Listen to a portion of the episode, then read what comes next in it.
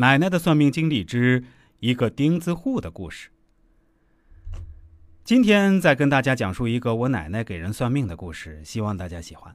在我所在的城市里，有个很有名的人，专门做好人好事，上电视、上报纸，反正大家都认识他。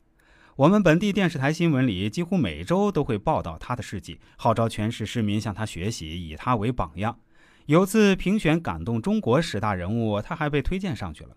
虽然最后没有被评选上，但是大家对他有更深的了解。和他的结缘是二十年前，他找奶奶算过命。那时我很小，记得他，是因为我小时候调皮，正好滚到了他家门口的池塘里，是他刚好来我家把我给救上来的。我们全家对他都很感激。这次因为他身体不太好，又来找奶奶了。在聊天的过程中，无意说起自家的房子要拆迁了。奶奶听后对他说：“你这次坚决要做钉子户，无论如何都不要轻易的答应搬迁，一定要最后再搬。”什么，彭婶儿，你不是跟我开玩笑吧？我怎么可能做这样的事儿呢？我丢不起这个人。再说市长都和我握过手，市里的领导对对我有很高的评价，我怎么能这样呢？不不不，奶奶劝他：“你想想，这钱你不坚持到底，到你口袋的能有多少？”如果你执意不搬，最后补偿的钱可是要多好多呢。这钱你不要也是被人贪污了。你最后搬，多补偿的那些钱，你可以拿去做好事，办你一直以来想去办的那些事儿，帮助更多的人，何乐而不为呢？经过奶奶的一番说辞，他动心了，答应了奶奶会好好考虑。奶奶再三叮嘱他，千万不要轻易答应。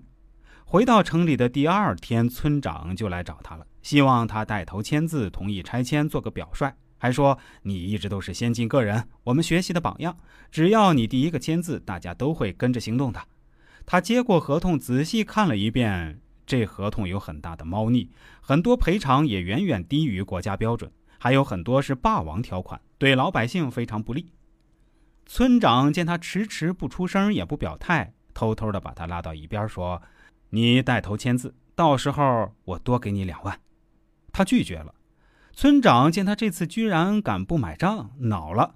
你这样太让我失望了。你要想想，你现在的名声是谁带给你的？你不过是郊区里一个小小的老百姓。如果不是我请电视台和记者来报道你的事迹，你能被这么多人知道？谁会知道你？他不慌不忙地说：“我做这些不是为了出名更不是为了自己。”我只求问心无愧，对得起自己的良心。这些年我做的每一件事都是发自内心的，不是为了让别人知道，更不是为了配合报道。村长见他有些生气，连忙又小声说道：“这样吧，你女儿跟我儿子年龄差不多，都没有结婚呢。只要你带头签字儿配合我号召大家一起签字儿咱俩就成个亲家。你家的条件你知道的，只要你办妥了这事儿，到时候结婚。”我给你女儿一套房，再加一辆车，都写她的名字，怎么样？你要不要好好考虑一下？有多少女孩削尖了脑袋想进我家的门呢？回去好好考虑考虑，我明天再来。村长拍拍他的肩膀走了。回去后越想越不对劲儿的他，自然是不会答应的。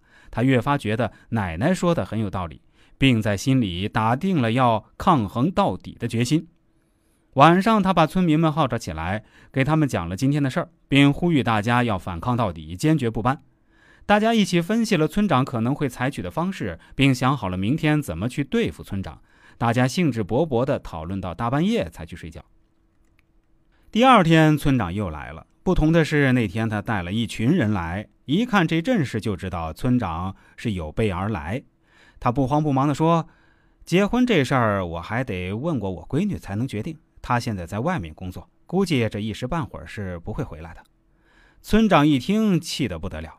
我告诉你，你今天是签也得签，不签也得签，没有你商量的余地。别给我不识抬举，敬酒不吃吃罚酒。说着，一群人把他给团团围住了。这时，闪光灯亮起，咔嚓咔嚓，这一幕啊，全部被拍下来了。这是怎么回事呢？原来大家早就预料到村长有这手。平时他的为人处事早就让大家对他恨之入骨，只是敢怒不敢言，一直都压在心里。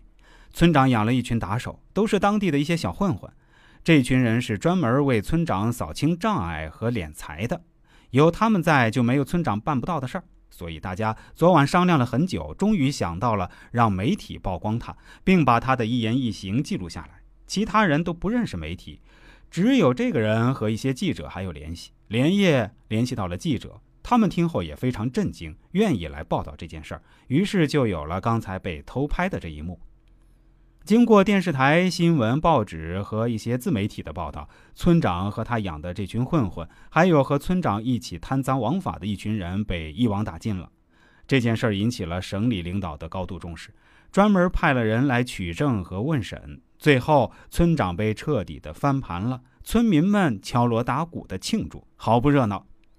他再一次来到奶奶家，彭婶儿，您是怎么看出他贪污腐败的？还有，您是怎么料到他会在拆迁款上动手动脚的？真是太神了！奶奶说：“这事儿我是怎么看出来的？具体过程我不会说，要不然我吃饭的碗都被你们给端了。里面的奥秘我肯定不会说出来。但是我从你的面相里看出来，大家是不是也认为非常神奇呢？”更多精彩内容，欢迎大家添加我的微信公众号“周易面相大叔”，也可以添加我个人的微信和 QQ，都是七幺八幺五三二九二。感谢大家的收听，也欢迎大家把我们的节目分享给您身边的亲人、同事、朋友，都来听听，功德无量。